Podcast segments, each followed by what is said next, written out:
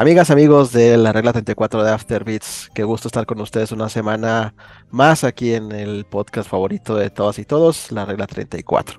Eh, esta semana me acompaña eh, mi buen Setis, tomamos tener en cuenta el control de, este, de este podcast, mientras que Mario y Miche ya están abrazados, quién sabe en, qué isla caribeña deben de estar los dos de vacaciones, pero aquí estamos nosotros al pie del camión para, para entrarle con el programa de esta semana. Viceto, ¿cómo estás?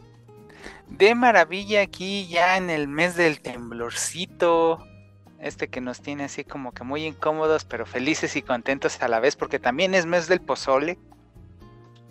Así que pues a darle con todos los videojuegos. Exactamente, sí, y creo, creo que en los últimos años no, no, no hay nada que refleje más eh, lo que es México como los temblores y, las fiestas patrias, ¿no? Este que desde ahí te lo decimos, digo, aquí somos bastantes fans de, la ciencia y la verdad. Este, no hay temporada de temblores, pero coincidentemente septiembre sí es un mes en el que eh, por las áreas del destino siempre hay, hay este, presente, se presentan temblores ahí en, en la zona centro-sur del país. Entonces, pues ahí cuídense mucho, estamos al pendiente. Nosotros acá seguimos esquivando balas nada más, pero todo, todo bien como, como de costumbre. Y, precisamente hablando de, estos temas eh, eh, muy mexicanos, pues estamos ya en septiembre. La semana pasada ustedes pudieron este, disfrutar de, un programa bastante interesante que hicimos de, eh, de las arcades, de esos juegos, de esos juegos de maquinitas que, que, regularmente íbamos cuando éramos un poco más jóvenes a echar la reta ahí con, con amigos y con desconocidos este, con el cambiecito de las tortillas, con lo que nos quedaba ahí, pues ahí este, las tortillas llegaban frías a la casa ya porque nos aventamos antes una reta ahí del King Fighters o, una jugadita de Metal Slug. Este, y creo que es una parte muy importante de nuestra cultura mexicana, ¿no? Creo que se asocia mucho el tema de los videojuegos este, con, con las arcades y con toda esa época que a lo mejor vivimos en los 90, finales de los 2000, aunque ahorita ya no es, ya no es tan común. Y pues hoy traemos, obviamente, vamos a seguir en, este, en este mes patrio hablando de, de, México y los videojuegos como tal. Y tenemos varios programas preparados para, para que disfruten este, de, ello. Y pues hoy vamos a hablar de un tema muy general, precisamente eh, ese es el nombre del, del, podcast, México en los videojuegos cómo ha sido representado México, qué, qué, representación tenemos y demás. Sabemos que perdón, sabemos que hay, hay como dos vertientes este, e, en los videojuegos.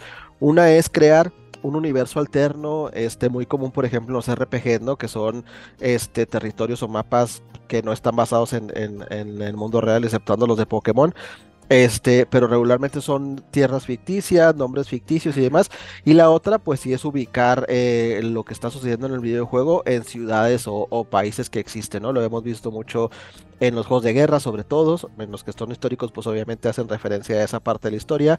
Los que no, como a lo mejor los nuevos Call of Duty, pues siempre toman en Medio Oriente, en Estados Unidos, en Rusia, así como que, países muy, muy, icono, muy icónicos perdón, de, la guerra, ¿no? Y dependientemente, obviamente, del género, pues es, es el, lugar donde hace, ¿no? Pero curiosamente México sí ha estado presente en, varios videojuegos, ¿no? Este, entonces sí es lo que, lo que vamos a platicar este, esta tarde aquí, el, buen Seto y yo. Y pues para empezar, Seto, ¿recuerdas tú algún videojuego o has jugado algún videojuego donde eh, México exista como un escenario jugable, digámoslo así? Claro que sí, como tú bien lo, mencionabas hace un ratitito, cuando íbamos a las maquinitas, que a las tortillas, siempre había, no sé por qué, casualmente una linda maquinita de King of Fighters.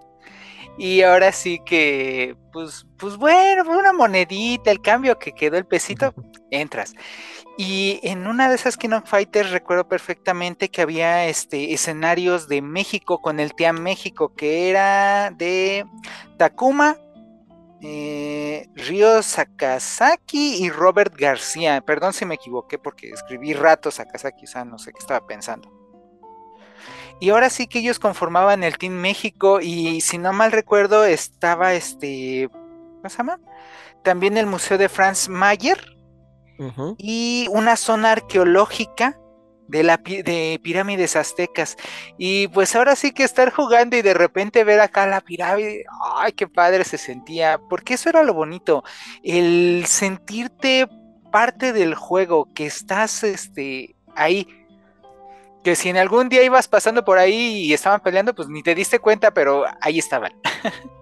Sí, sí, sí. Yo, yo recuerdo, fíjate, mucho, obviamente, y está bien raro porque este, el Team México lo conforman un italiano, y dos japoneses. Este, entonces estaba, estaba como extraño, ¿no? Pero pues Robert García, ya García apellido mexicano, y sí, pónganlo ahí, ya es el Team México, ¿no? Estaba, eh, estaba raro. Que, que, al inicio, este, King of Fighters o, las tercias, estas, las clásicas de King of Fighters, pues representaban países, o sea, era, era, un torneo donde representaban países. Ya después, pues ya era nada más para ir a partir la madre Orochi, después a, a Nest y a todos los, perdón, todos los enemigos que, que fueron saliendo, ¿no? Eh, yo recuerdo mucho, fíjate, eh, el, creo que lo, lo, primerito, lo primerito que, tuve yo como de, acercamiento, así como tal, fueron dos obviamente yo desde muy chico y desde las primeras versiones jugué FIFA, ¿no? Entonces, pues, o los juegos de fútbol, entonces, pues cuando había selecciones había ahí la selección de México como tal, ¿no? Esos obviamente los, los voy a los voy a obviar por, por este por esta razón. Sin embargo, eh, eh platicábamos precisamente en, el, en, el, programa de las Arcadias de Sunset Riders, de este juego de vaqueros en el viejo oeste y demás y todo, ¿no? Y ahí había un mexicano totalmente en el cliché de lo que es el mexicano, ¿no? Era un gordito, morenito, barbón, con un sombrero de charro, con un este jorongo, así demás y todo. Que, que, era Cormano, se llamaba el personaje, ¿no? Este, que, que estaba, e, era muy, muy, este, e, e, era muy interesante porque en realidad, digamos que era el, eh, esos dos personajes, no me acuerdo cómo se llama el otro, déjenme lo busco aquí rapidito. Eh, Bob se llamaba el otro. Eh, los vaqueros, los dos principales, digámoslo así, Steve y Billy, eran este, pues como cowboys, ¿no? Así de película, ¿no? Traían su Colt y su revólver y todo demás.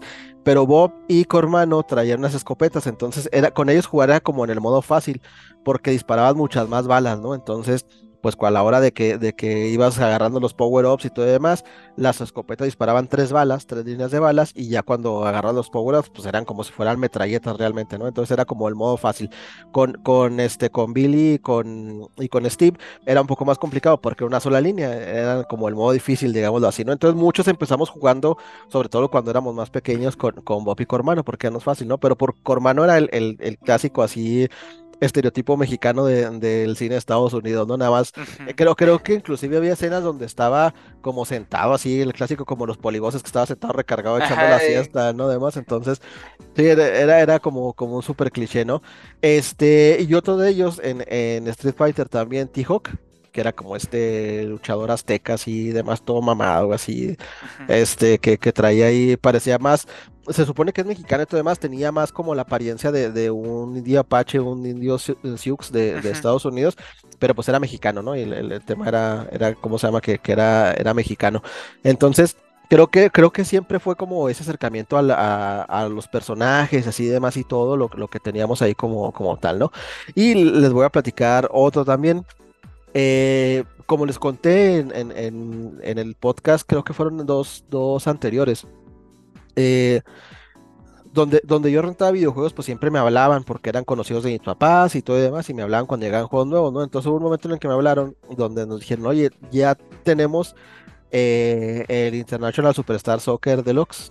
Y, ah, pues ahí voy emocionado, ¿no? Como buen fan del, fútbol, ahí voy emocionado, tal más. Eh, lo interesante de esto es que llegó en un cartucho amarillo bien raro que traía cinco juegos en uno. Entonces tenía Hijo, no me, no me acuerdo cuál es el orden, si es Budokai Tenkachi o Tenkachi Budokai, no sé. El 2 y el 3 del Super Nintendo. Que ahí en Chihuahua, al menos, yo nunca los vi en inglés, o sea, nunca vi la versión que llegó aquí americana, solamente conocí las versiones japonesas y demás que venían en ese, en, ese, en ese juego. Venía el International Superstar Soccer Deluxe. Otro juego, no recuerdo, la verdad es que ahorita no me acuerdo cuál es. Y venía un juego de Speedy González que era una copia barata de Sonic. O sea, de hecho son los mismos escenarios de Sonic, así demás. Nada más le pusieron así skin de Speedy González y skins a los enemigos y tal, pero era un juego de Sonic así como tal, ¿no? Pero estaba muy interesante, eh, lo jugábamos mucho mis primos y yo. Este, entonces, pues era también como ver a Speedy González, este personaje de, de, Warner Bros., que es así como que un ratoncito mexicano, tal cual y demás. Entonces aparecía ahí también en, en, en, el, en el juego, ¿no? Entonces era, fue como el primer, digamos, acercamiento a, que tuve yo de, lo que sería México en los videojuegos, ¿no? Y aunque pues eran clichés y a lo mejor y tal cual y demás, era, bonito, como decía Zeto, por ejemplo, ¿no? Ver algo tan icónico, eh, por ejemplo, sobre todo para la, para la gente del, centro, ¿no? Ver como algo tan icónico y que está ahí presente en la ciudad, y verlo ahora en, en, tu, en tu videojuego, pues obviamente era, era como algo muy, muy interesante, ¿no? De, de ver. Y claro que obviamente pues esto ha evolucionado enormemente, ¿no? Hasta tener ahora ya desarrolladoras mexicanas que están haciendo juegos bastante interesantes, que tenemos un programa precisamente especial para eso que vamos a, a, compartirles más adelante en, estos días del mes de septiembre. Pero pues sí, sí fue bonito como esa primera experiencia de, de como tu cultura, ¿no? Algo, algo referente a, a, ¿cómo se llama? Como a, ello, ¿no? Y, y, y nada más dato curioso que si no me equivoco, creo que hasta, hasta Kino Fighter 2000, que es cuando sale el personaje de Ramón, es el que es este mexicano como tal ya ya mm, sí. También este la chica que se llama Ángel. Ángel. Es mexicana de acá. Sí, entonces creo que hasta ahí es cuando ya hay como personajes ahora sí con origen mexicano, ¿no? Porque les digo, Robert García pues es italiano y este, los otros dos son japoneses, entonces está ahí como raro que ellos representaran al, Team México. Tal vez se vinieron acá de, inmigrantes y aquí se naturalizaron o algo así. Este, y, y, ya, digamos, hablando ahora de los, de los juegos a lo mejor más recientes, del cual y más platicábamos hace también unos episodios de, de varios, este, juegos que se presentan aquí, ¿no? O sea, por ejemplo, eh, creo que, no sé si hablábamos de un Ghost Recon donde había como que unas matanzas aquí en, aquí en, en, Tepito y en el Ángel, así demás y todo, ¿no? Este, ¿hay algún juego en el que ya te haya tocado disfrutar o conozcas de un escenario como tal, así en eh, que se que se ve aquí en México como tal? Pues ahora sí que eh, aparte de los Recon estaba el de ¿cómo se llama? El de Metal Gear Solid Rising, en donde tengo a, este Raiden como protagonista y en una de estas misiones, en donde creo que vienen a buscar a unos niños, eh, llegan a la ciudad de Guadalajara y se meten a las alcantarillas, pero va siempre e, este outfit, claro está, con su sombrero de charro y su trajecito, este, no, ¿cómo se llama? Su... Se me fue el nombre, perdón su poncho, por decirlo así. Y tiene esta bonita frase de que se está metiendo a la, alcantarilla y hay dos mexicanos. ¿Y ahora qué le pasa a este? Y siempre con este bonito tono naranja que pues, me es difícil luego acostumbrarme a identificar gatos por el color naranja. Y tiene esta bonita frase, perdón, que dice hasta luego amigos, pero es este inglés tratando de hablar el español que ah, es, es, muy muy icónico, muy padre a la vez. Muy, muy este, estilo Terminator, ¿no? En su hasta la vista. Hasta la vista, baby. Exactamente. Este, también en Red Dead Redemption lo he estado jugando estos días. Eh, viene también su poncho y su sombrerito cuando visita la Ciudad de México. Eh, realmente es este yo sigo insistiendo, se me hace muy bonito este venir aquí a México y ver, ah, oh, el pueblito, las hermanas como hablan de, ándale, mijo, ve con Dios y cosas así. E, es muy icónico y pues, ¿qué, otro, qué otro?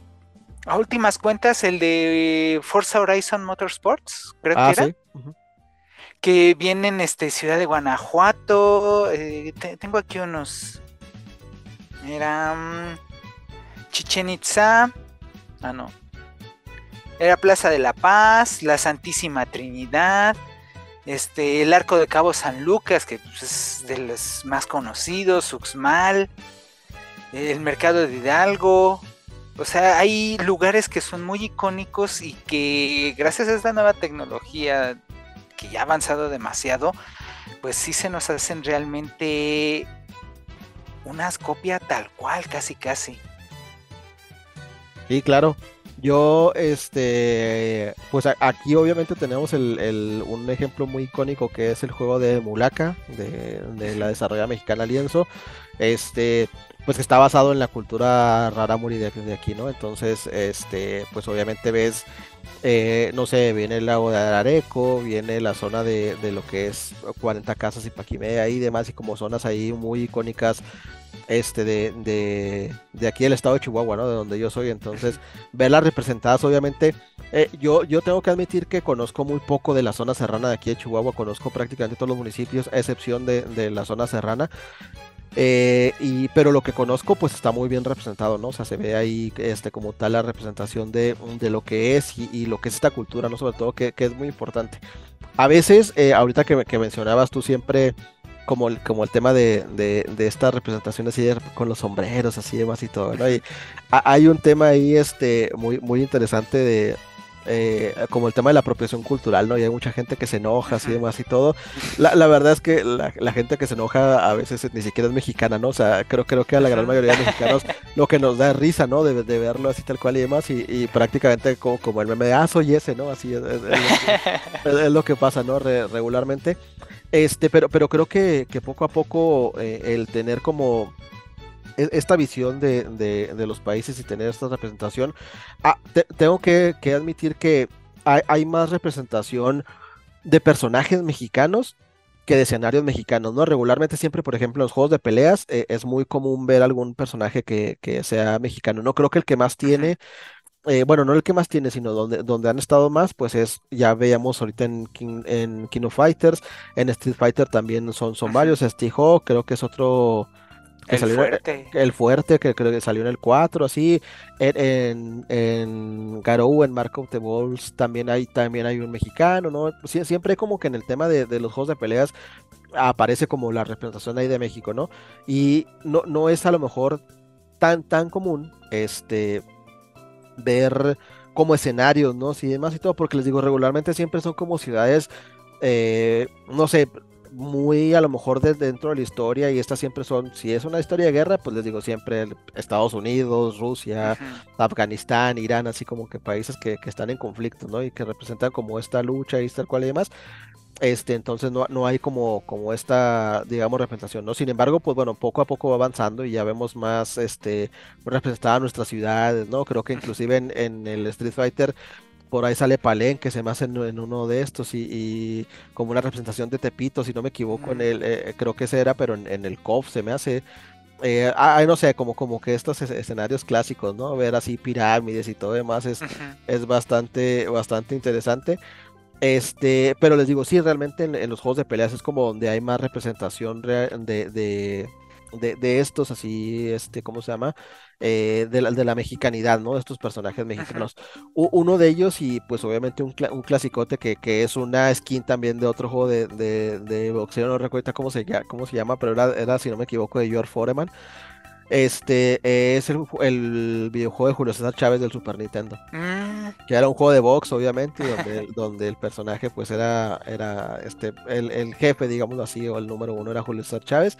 Este, un videojuego que eh, pues fue traído, fue creado, digamos, adaptado este, mucho por el trabajo de, de, de los personajes de, de, Club Nintendo, de Gus, de este, que hasta donde quiera que esté, este, pues fue una de las personas que, que, más trabajó para que la industria y para que este hobby se esparciera y creciera aquí en, en México, ¿no? Este, Pepe Sierra también igual, que eran, junto con Gus, pues eran los editores y los, los jefes de, de Club Nintendo, de hecho, de hecho ahí están ellos representados como, como personajes jugables. Este Julio César Chávez, si no mal recuerdo yo en el, modo, digamos, como historia, donde creas tu peleador y tal cual. Además, Julio César Chávez es el campeón. Así se dividen en los en, en, el boxeo, ¿no? Está el campeón, el que tiene el, el, el, el cetro, el cinturón, y luego viene ya la numeración de peleadores del 1 a los que haya, ¿no? Entonces no recuerdo si eran 20, creo, los, los peleadores con los que te enfrentabas. Julio César Chávez era el campeón, el número uno de, de, esa lista, si no me equivoco, era Gus y el número dos era Pepe Sierra, ¿no? Entonces eran así como que los, los dos rivales más fuertes antes de que te enfrentaras a, a Chávez. Este, y pues era interesante, ¿no? Ver, o sea, porque e, era interesante porque pues veías, no sé, te gritaban así como que de las esquinas y gritaban en español, así un español medio raro, pero bueno, ahí te gritaban así. El juego estaba traducido totalmente al español, que era pues una hazaña totalmente extra, extraña para nosotros, ¿no? En su momento, porque eh, muy, muy, pocos juegos llegaban traducidos y más del Super Nintendo. Eh, creo que si no me equivoco, en esto la traducción corrió a, carte, a, a, a cargo perdón, de, de, Dencho, de otro de los que, que estuvo ahí en el Club Nintendo este que por ahí sigue siendo todavía trabajando en, este mundillo de los videojuegos y él fue el encargado de la traducción. Trae ahí pues ahí sus cosillas sus errores ahí está medio chafa todavía para el, entonces no pero pues un gran trabajo a final de cuentas haber hecho todo eso. Este y, y hay como una anécdota bien interesante eh, que venía, recuerdo, hay, en una de las revistas del Club Nintendo que tengo por aquí, debe de venir, si no me equivoco, la leía yo ahí, que cuando hicieron la presentación aquí en México, pues obviamente invitaron a Julio César Chávez y todo demás, ¿no? Entonces tenían como unas telecitas ahí Super Nintendo para que, para que los niños jugaran, ¿no? Y para la, que la prensa jugara el juego, tal cual, y más muy estilo así de los boots del, del E3. Y fue uno de los hijos de Julio César Chávez a, a jugar, entonces estaba jugando este, el, hijo de, Julio César con el hijo de Gus. Este, estaba jugando así y demás. Y Gus así como diciéndole así que así como que al hijo, déjate ganar, así, deja que gane. Bajita la mano. Así, como que el niño dice que no, ¿por qué? Así Entonces, es una anécdota que venía en una revista ahí, ¿no? Entonces, bastante interesante. Que esto también igual es una parte muy importante, ¿no? De, de, de nosotros como videojugadores y a lo mejor los que tenemos más años en este mundo, cuando estas revistas mexicanas obviamente llegaron, ¿no? y que se empezaron a circular porque era ya descubrir o, tener información de tus videojuegos favoritos o, noticias de videojuegos, lanzamientos, las coberturas del E3, porque pues en aquel entonces no había como el internet para verlo como ahora, ¿no? Que pones YouTube, pones Twitch y ahí puedes ver todo. Y estas revistas eran como esa interacción y eran las que nos informaban, ¿no? Y era bien interesante ya tener como esa visión, pues totalmente mexicana, ¿no? Así demás, o sea, no sé si recuerdan ahí, pues la clásica, obviamente, portada del número uno de Club Nintendo, que es Mario en un paracaídas aterrizando, ahí se ve el ángel de la independencia de fondo, ¿no? Entonces, creo que, creo que eso también es, es bastante interesante, ¿no? A ti te tocó como esta, esta onda de las revistas y demás, ya lo hemos platicado, ¿no? Pero para ir recuérdanos más o menos cómo fue tu, tu historia con este tema del, de la prensa escrita mexicana en los videojuegos. Eh, pues ahora sí que conmigo yo realmente de, chico no este no consumía este revista de Nintendo porque yo ya lo había dejado. Cuando llegué aquí yo nada más era de pasar, ver, ah bueno, vámonos. E, en cuanto a las otras revistas, por lo regular la que comprábamos era la de PC Magazine. Y pues esa, como era de editorial española, pues realmente no, no tenía yo muchas este, referencias a México. Hacía grandes rasgos. ¿Qué más? Eh, la Game Master, creo que también, eh, que es de acá, pero no, nunca este, fueron, o tuvieron más bien portadas mexicanas así eh, en exclusiva con alguna localidad de aquí. Tal vez a lo mejor el Día de Muertos, ¿no? Que es así como algo muy icónico. Mm, algunas de repente como lo tocaban, ¿no? Sí, no, porque ahora sí que por lo regular o en general las revistas eran de portada de un juego y ya. Y ya quizá dentro de alguna de las notas algunos juegos inspirados en este en juegos de Día de Muertos o algo así. Sí, que yo creo que es como algo muy icónico. Digo, no es una festividad eh, totalmente mexicana porque hay infinidad de países donde, donde se celebra y, muy parecido como el, como el, sentido ¿no? de, la, de la fiesta. Eh, pero digo, si nos vamos aquí mismo en México, pues de estado a estado se celebra de una manera totalmente distinta, ¿no? O sea, aunque la esencia es la misma, pero hay como iconografía y, y todo demás muy, muy distinto en esta celebración pero sí es algo como muy, muy presente, ¿no? De hecho, no sé, igual ahí para los que no sepan, este si preordenan Mortal Kombat ahí les van a dar eh, una, una, una mm. esquina ahí del Día de los Muertos, entonces pueden aprovechar para, para tener ahí su bonito motivo mexa en, en, el nuevo Mortal Kombat, en este reboot que van a hacer. Que ya está nada de salir, eh, creo que es el 9, ¿no? Se me hace que sale por ahí 7 de septiembre o algo así. Sí, sí, ya, está cerca. Ya está, ya está por, por salir, entonces ahí pues para que, para que tepan ahí el, el tema. Este, y, y pues eh, así como hemos visto todo esto, hay infinidad de videojuegos, ¿no? Ahorita uno que se me viene a la mente, no quiero andar mucho como en los juegos porque tenemos también igual un episodio para eso, pero pues uno de, yo creo que de los juegos, eh, junto con a lo mejor con, con este, con Mulaka de, de, Lienzo, que pues es un, son un equipo aquí, un de desarrollo aquí de, de, de jóvenes chihuahuenses, muy basado en la cultura rarámuri, como les comentaba, tal cual y demás. Pero está otro gran ejemplo que es Guacamili, ¿no? Que es un videojuego mm, también, totalmente, este, ¿cómo se llama? Mexicano. El artista el, que hizo los diseños, pues es, mexicano también igual y pues está mucho como en ese tema de la, de la lucha libre, con, con mucha, como mucha alegoría así de la, de la cultura mexicana. Por ahí hubo un juego también, no me acuerdo si en el Wii o en el Wii U, de la AAA que es pues esta asociación de, lucha libre este, mexicana, también con luchadores pues obviamente aquí este, mexicanos, está, no sé, hasta el videojuego del Chavo, ¿no? Este, Ajá, también. obviamente pues el Chavo del 8, este, uno de los productos más, más mexas, este, eh, imposible. Eh, y por ahí también había, este, como varios guiñitos, ¿no? Así varias cositas así que, que de los videojuegos, pues que eran así como, como muy mexicanos en, ahora, ¿no? Lo veíamos ahorita pues con todos los, con comentosetos, los, los, este, en los juegos de, disparos, les digo, como siempre, pues han tomado como estos escenarios, ¿no? Hablamos de Ghost aquí en México, creo que no sé si también es Ghost eh, o algún Call of Duty los que ha tomado aquí en Juárez, aquí en Chihuahua. Este, hay uno que es este Call of Juárez, que ah, fue prohibido en Chihuahua porque les molestó que fueran este, soldados americanos a matar cárteles o algo así y no les agradó y no, ¿saben qué? Que, no salga el juego de este lado, por favor. Sí, sí, es, es, ahí, les digo, es medio, medio raro ahí cómo se maneja, porque prohíben así un videojuego como ese y luego tenemos series así de narcotráfico y demás en, todas las plataformas, en todos lados, ¿no? Entonces sí,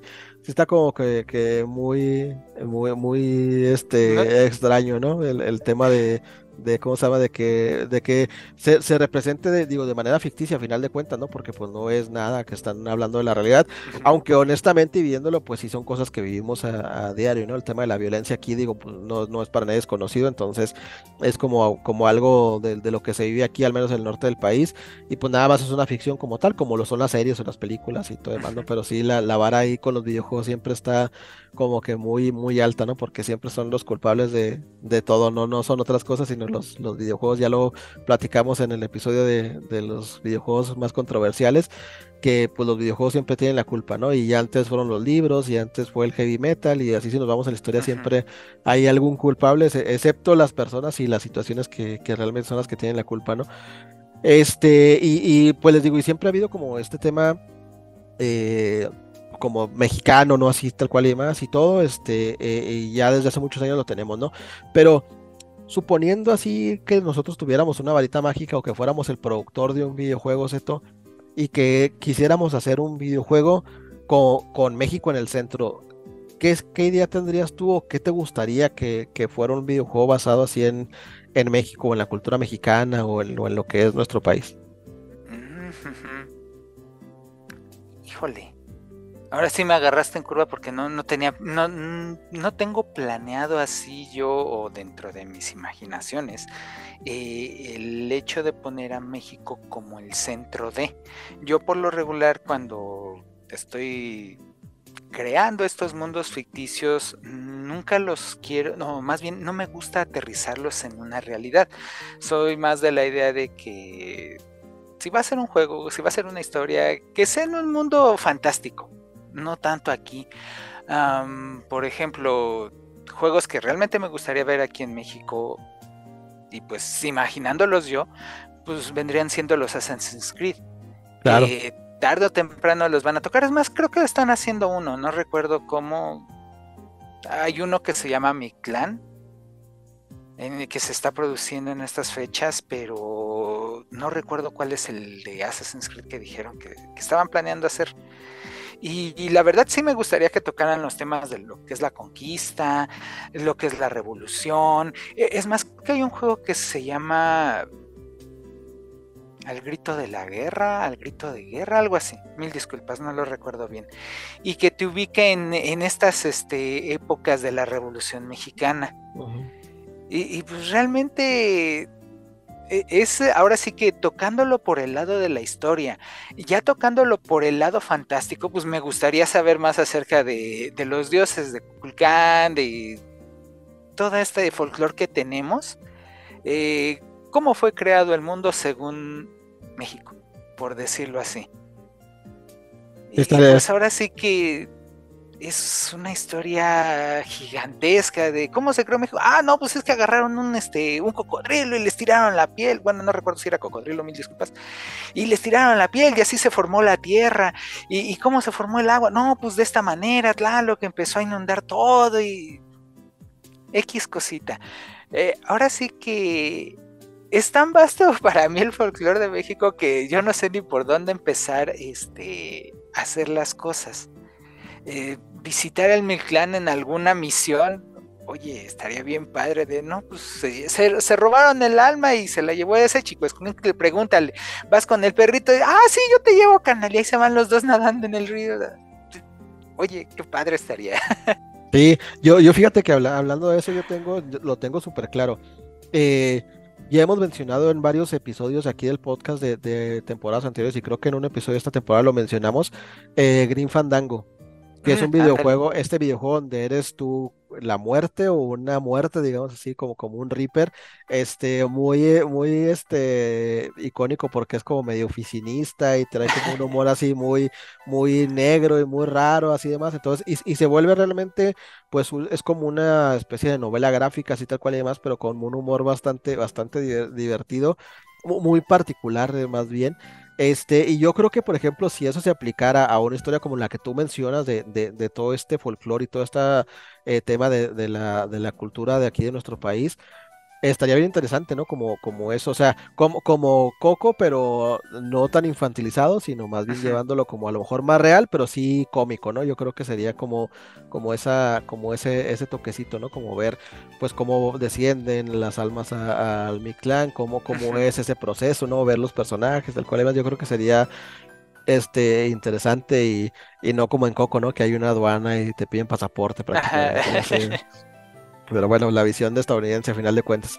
Este, y otro también igual coincido totalmente, yo creo que un Assassin's Creed de la conquista, por ejemplo, sería pues, fenomenal. Lo vimos ahí como, y tuvimos como cierto acercamiento en, el Assassin's eh, Creed 4 en Black Flag, eh, cuando entran como estas tumbas y es donde están como, como esta, estos de, de los dioses, ¿no? Y aparece ahí la, la visión de una y demás y todo, entonces vemos como ese tema como ya tocando un poco la cultura maya y este, y este tema ahí del, del Caribe y demás, que se presta obviamente porque Black Flag pues es un videojuego de barcos y obviamente viajas entre esas zonas y demás del, del mundo, ¿no? Entonces, creo que sería interesante como ver ese, ese, ese acercamiento. A mí la verdad es que me gustaría, a mí honestamente, se me haría más interesante en el, en el tema de la revolución este, porque creo que, no sé, a, mí, digo, me gusta mucho la guerra como, como materia de estudio y se me hace muy interesante la, la guerra de revolución aquí en México y me gustaría ver cómo, cómo se plantaría, ¿no? El, el, un, eh, un, Assassin's Creed en medio de ese, de ese conflicto, ¿no? Pero creo yo que, que lo primero y, y, lo que harían este, Ubisoft, sin duda, yo creo que sería la conquista, ¿no? Porque ya tenemos el presente de, de España, Hemos tenido como varios personajes dentro de los videojuegos como que en, ese ámbito. Tuvimos una película, inclusive ya de, la película Assassin's Creed, pues son españoles, está basado como este conflicto entre España y los moros y demás. Entonces, pues creo que, ahí habría como, como mucha carnita de, de dónde, de dónde sacarlo, ¿no? Entonces yo creo que no habría así como que, como que problema alguno, ¿no? En, en ello. Y, y pues nada, o sea, yo digo que a lo mejor este, digo, ya, ya la cultura, la cultura pop ha ha permeado mucho en nuestro país, a lo mejor ya ahora con el tema de la globalización y que tenemos acceso a más información, todo se ha vuelto como más grande, ¿no? Este, a, lo podemos ver, por ejemplo, en el desfile que se hace el, el, Día de Muertos allá en México, ¿no? Algo que no existía realmente como tal o no, no estaba establecido y que a raíz de, de una movie de, de, de 007, este, se, se, quedó ya y se quedó como, como pues algo icónico, ¿no? De la ciudad, ¿no? Al final de cuentas, que, se organizó para, para esta película que ya es parte de, ¿no? Entonces, creo que así igual también este, los videojuegos han ido permeando cada vez más en, en nuestro país y creo que, que, sería bastante interesante tenerlos aquí y ya hay una, un tema cultural y historia muy vasto, ¿no? Que eso siempre es muy interesante en el tema de los videojuegos, ¿no? Que, que este, esta parte, eh, que la cultura pueda tomarse, que puedan tomarse, perdón, ciertos elementos culturales y, meterlos dentro de un videojuego, creo que es lo que hace rico el, el, tema y es lo que ha pasado, por ejemplo, pues con, el, con los Assassin's Creed, ¿no? Como mejor ejemplo, ¿no? Que han metido, pues, estos escenarios, estos, estos países y este tipo de culturas y los han adaptado al juego y quedan súper bien, ¿no? A, mí en lo personal, por ejemplo, pues Black Flag y todo este tema, yo siempre os he dicho que es uno de mis, de mis Assassin's Creed favoritos, si no es que el, favorito. Y seguido de él, aunque parezca extraño y a lo mejor mucha gente diría que, que algún juego de los de Ezio, pero la verdad es que a mí me gustó mucho Unity porque mm. me encanta la ciudad, o sea, me encanta París como, como ciudad y cómo está construida y cómo se ve y cómo ves eh, cómo está representado todo el tema del, del, hartazgo social en ese momento antes de que estallara la revolución, la precariedad que había de la gente pobre, cómo vivían y luego la opulencia de los, de los ricos y demás. Entonces me gusta mucho cómo, cómo está representado, ¿no? Entonces creo que aquí en México, pues igual, imagínate tener un, un Assassin's Creed y andarte preparando ahí al Ángel de Independencia para hacer un, salto de fe ahí desde la atalaya, estaría, estaría bastante... En el castillo el Chapultepec. de la revolución, ándale en el castillo. Sí, ahí en Palacio Nacional o algo así. Entonces estaría ahí como que interesante, ¿no? Ver ahí cómo, cómo, cómo se metería, ¿no? El estoy lleno. Eh, a, mí la verdad es que eh, me gustaría mucho. Y, yo creo que yo apostaría también igual por, por videojuegos que, que rescaten un poquito del, del, tema de nuestra cultura, ¿no? Este, a final de cuentas, eh, pues estas tradiciones, tal cual y demás, a lo mejor se pueden equiparar con lo que sería como alguna religión, porque pues hablamos mucho como de este tema de, deidades, así demás y todo, ¿no? Y independientemente de lo que cada uno crea o no crea, creo que rescatar y siempre preservar este tema de, nuestras culturas y de lo que nos formó como somos, ¿no? Eh, como personas, pues es bastante interesante. Y un medio para lograrlo, obviamente, como es la televisión, el cine y demás, y todo, las novelas y, este, y libros y demás, pues creo que es también los videojuegos, ¿no? Y lo pueden hacer y, y pueden acercar a, a, culturas a lo mejor un poquito más jóvenes a que, a que pudiéramos este, tener este, este acercamiento. Digo, si ya tenemos a la banda MS haciendo rolas para, para Call of Duty, pues, o sea, no creo que no podamos tener algo un poquito este, más, más cultural y mejor en, en un videojuego, ¿no? Este, pero bueno, pues ahí está, ahí está la, la propuesta esa. Si quieren alguna idea, pues háblenos. Así que con gusto aquí les escribimos el, el guion y se los vendemos baratito, baratito a la, a la compañía desarrolladora que, que lo quiera. Este, pues nada, estimado, ¿tú algo más que, que, quieras agregar para cerrar este episodio el día de hoy? Mm, eh, habías mencionado lo de que la apropiación cultural y que la gente se molestaba, eh, recordé en ese momento el caso de el Mario Bros. de, ¿cómo se llama? Odyssey, que venía con su sombrerito y su zarapito. Yo estaba ese día encantadísimo, yo así no... Se me hizo así bien raro que dijera, no, es que eso no nos representa. Y, ¿Cómo no? Está bien bonito el pueblito, todo en estos colores, este, ¿cómo decirlo? Pasteles brillantes con, el decorado de triangulitos este, de, techo a techo. No, yo la verdad, aunque no lo he jugado, el simple verlo, el, el sentirme que ahí estás campeón, eso es lo que más me gustó de, de este jueguito. Yo realmente no, no entendí el, el coraje que tenían. yo estaba súper feliz, yo estaba encantadísimo de ver a Mario ahí. Soy yo, Mario. Me hubiera encantado escuchar eso. Sí, hubiera, estado bastante interesante que lo hubiera hecho así en, en, español italiano. Sí, yo, yo, yo coincido contigo. Realmente creo que, creo que el tema ese de la apropiación cultural, digo, es un problema que hay, pero es un problema que, que no. E, eso como tal, o esa imagen como tal, no es el problema de la apropiación cultural, la apropiación cultural es otro tema totalmente distinto y que se está afectando a, grandes, eh, sobre todo a las comunidades indígenas, es donde se afecta más. Eh, Luego he visto mucho con el tema, ¿no? De gente que va y compra huipiles a Oaxaca y después los revenden o se roban las, los diseños y los están revendiendo marcas de, de, ropa carísimo y todo el cual y demás aquí en Chihuahua igual pasa, ¿no? Con, con, con, los elementos y con todas las artesanías que hacen los, los, los aramuris, también igual los compran y los revenden a otros lados. O sea, creo que va más ahí el tema como, como de, esa apropiación de, esos productos y ese, y ese tema de la cultura a, que te representen con un jorongo y con un sombrero, ¿no? Que me da risa porque creo que todos en alguna fiesta, en algún lugar donde hemos visitado, así demás y todo, nos hemos puesto algunos, a, inclusive hay infinidad de lugares aquí en México donde puedes ir a tomarte una foto ahí y sales disfrazado de esa manera, o el clásico donde metes la cabeza en un hoyo y la imagen ahí que está es esa imagen así tal cual y más, porque fue algo icónico en nuestro país, en algún momento fue una, fue una, una eh, este, indumentaria que era normal y que era... Del día al día. Lo, lo, lo, usaba, ¿no? Tal vez ahorita ya no es así porque ya los tiempos han cambiado, el clima inclusive ha cambiado y traer un jorongo ahorita, pues, o sea, parecería impensable, ¿no? Pero yo sí me remonto 30 años atrás, mi papá que fue trailero, él usaba un jorongo para cuando le tocaba viajar a lugares donde hacía frío. Entonces él tenía un jorongo y yo tenía un jorongo de niño, mi mamá tenía uno también porque realmente es una prenda que hasta el día de hoy se sigue usando, en menos medida obviamente, y ya no, ya no es tan, tan común como que lo veamos en las calles y que todo el mundo ande así, pero se sigue usando. Si vienes aquí al norte, muchísima gente utiliza sombrero todavía, no, a lo mejor no sombreros de esos así como de charros, pero pues aquí se utiliza mucho el sombrero. Sí, o sea, el sombrero, sombrero. Entonces, este, creo que sí, ese, ese tema estuvo muy raro de la profesión cultural, porque creo que sí, a, sí, sin equivocarme, creo que todos los mexicanos nos sentimos súper contentos de que se viera y que se viera como también esta temática de los dry bones, como representando todo este tema del Día de Muertos y demás, todo, o sea, fue genial, la verdad. Mira, un segundito. Adelante, Vamos a ver qué nos va a mostrar el, el buen seto ahí de, de, su colección, de su baúl de los recuerdos.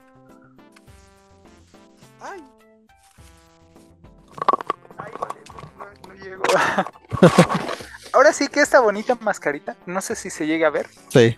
Me la regalaron cuando fue lo de este Juan Aguacate en el de Guacamele.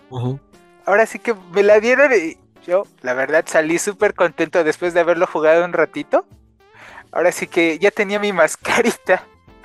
Y, la verdad, sí, este simple regalito que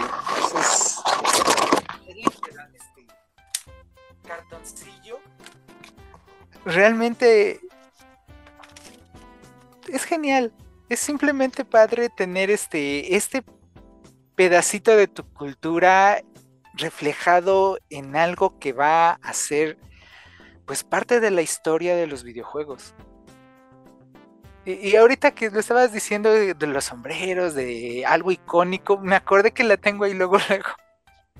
Sí, claro. Y, y, por ejemplo, la lucha libre, pues es algo súper icónico de aquí de, de México, ¿no? Y, yo creo que todos en algún momento, yo por ejemplo, el niño era súper fan de la lucha libre y la, todas las semanas veía las luchas de la AAA y del, y del Consejo Mundial de Lucha Libre, o sea, era súper fan aquí, tenía máscaras así de, de yo, me, yo me acuerdo que yo, yo era súper fan de Octagón y de Tinieblas, así es. Por favor, chócalas. Sí, sí, sí. Este eran mis, mis, luchadores favoritos, ¿no? Entonces, este, tenía máscaras de Octagón, pues, así, o sea, a lo bruto, tenía, este, máscaras, tenía máscaras de Octagón, tenía máscaras de, de Tinieblas, pues, eran mis favoritos, pero tenía también máscaras de Atlantis, tenía máscaras, la, la, la de Pierrot antes de que se la quitaran, la primera máscara que tenía, o sea, me parecían súper genial, ¿no? este, y, creo que eh, el, ver representados esos elementos como tal son súper icónicos para, para mí. Eh, hay un detalle ahí que siempre son los gringos los que traen este tema de la apropiación cultural y que quieren pensar por, por los demás países y por las demás culturas. Tristemente lo que pasa es que no tienen cultura ellos y no tienen historia, o sea, no, no hay a, lo que era cultural de, en esa zona de Estados Unidos, pues lo hicieron a un lado, ¿no? Que fueron todas, todas las culturas indígenas y todos los pueblos indígenas los hicieron, los hicieron a un lado totalmente. Entonces, por esa razón la cultura nunca floreció, ¿no? Pero si te vas a donde hay todavía reservas, donde hay comunidades de, de, de, de, estos pueblos, la, cultura es maravillosa, ¿no? Sabes los tótems este labrado que hacen en madera y lo que significan estos tótems y cómo tienen este este como esta historia detrás de, de, estas deidades que los protegen y demás o sea es maravilloso no el tema de, de, las fuerzas de la naturaleza y cómo conviven y cómo ellos creen que realmente están este, eh, con ellos presentes día a día, y que son los que los motivan y demás, e-, es, es algo muy, muy bonito, ¿no? Entonces, y vemos este tema de que son los, las personas que realmente no tienen una cultura detrás y una historia de fondo, los que no quieren que las demás gente se apropien de las culturas de otras personas, ¿no? Sin entender lo, lo bonito, como lo expresas tú, ¿no? De que es ver representado algún elemento que es clásico de, de, lo que a ti te gusta y lo que tú quieres y, y de lo que has disfrutado de toda tu vida, en algo que obviamente nos gusta todavía mucho más como son los videojuegos, ¿no? Entonces, no, no hay ahí algún tema ni, ni, enojo tal cual y más. Y la verdad es que pues es, es muy bonito ver que, que, cada día más elementos este mexicanos pues estén ahí presentes, ¿no? Y, se hagan ahí este eh, pues eh, más, más comunes, digamos así en el día al día, ¿no? Este, y esperemos, digo, yo moriría por ver como más juegos así con, con lore de este mexicano y con historia mexicana que tuvieran cultura ahí. Entonces, pues esperemos que eh, si, si, tal vez a lo mejor empresas ya establecidas y como tal no lo hacen, digo, creo que aquí tenemos el talento suficiente para poder hacerlo, ¿no? Basta ver nada más el equipo de desarrollo de animación de, de las nuevas películas de Spider-Man, de, de, Miles Morales, o sea, es muchísimos mexicanos trabajan en el, en el tema de animación, ¿no? De hecho, el jefe de animación es un chavo mexicano. Eh, les decía ahorita, por ejemplo, el, diseñador de todo el arte de, de, ¿cómo se llama? De, de Guacamili es mexicano. Y creo que se puede hacer porque, por ejemplo, acabamos de tener hace una semana el lanzamiento de Blasphemous 2 que es un videojuego que está basado totalmente en la celebración de Semana Santa, en esta marcha de los penitentes en, Sevilla, en España, y todo lo que significa esta, esta tradición este, católica que se vive ahí en Sevilla, lo trasladaron a un videojuego que está brutalmente divertido y es muy, muy icónico, ¿no? Entonces ves las catedrales de fondo, las calles, como son ahí y demás, entonces ves las plazas con las fuentes icónicas ahí de Sevilla. Pues creo que fácilmente podríamos hacer nosotros aquí algo así, nada más falta pues el tema de que, de que haya alguien que se decida, ¿no? Entrarle, como ya le han entrado estas, estas desarrolladas que, que hemos platicado y las que hablaremos en un episodio más adelante, pero pues para empezar y para eh, este, continuar con esta celebración del, del mes patrio, creo que nos, este, nos queda claro que, que México es algo importante en los videojuegos y yo nada más espero que, que cada día podamos tener más representación y, más presencia ahí en, en este mundillo. Vicente, ¿cómo, ¿cómo te encontramos en redes sociales? A mí me pueden encontrar como Bellicoseto en Twitter. Perfecto, a mí búsquenme en Twitter y en Instagram, en Instagram, perdón, como Aricado López. Así me encuentran también las consolas de videojuegos, por si alguien me quiere agregar. Y búsquenme también en mi cuenta secundaria de Instagram como Aricado Gaming. Así me encuentran también en TikTok para hablar y echar el cotorreo de videojuegos eh, única y exclusivamente en esas cuentas. Eh, no se olviden de seguir también en Afterbeats, en Facebook, Instagram, Twitter, ahora X, Tweets, YouTube. Twitch y demás, en todos lados se encuentran así como Afterbeats. Este, dejen ahí su like, síganos, cuál y demás, coméntenos aquí en el, en el, en el episodio de esta semana, eh, pues qué juego, qué, qué parte icónica de México recuerdan en, los videojuegos y que les traiga este, una sonrisa al rostro a la, a la hora de recordarlo. Y pues nada, nos vemos la siguiente semana en un nuevo episodio de la regla 34. Hasta entonces. Bye bye.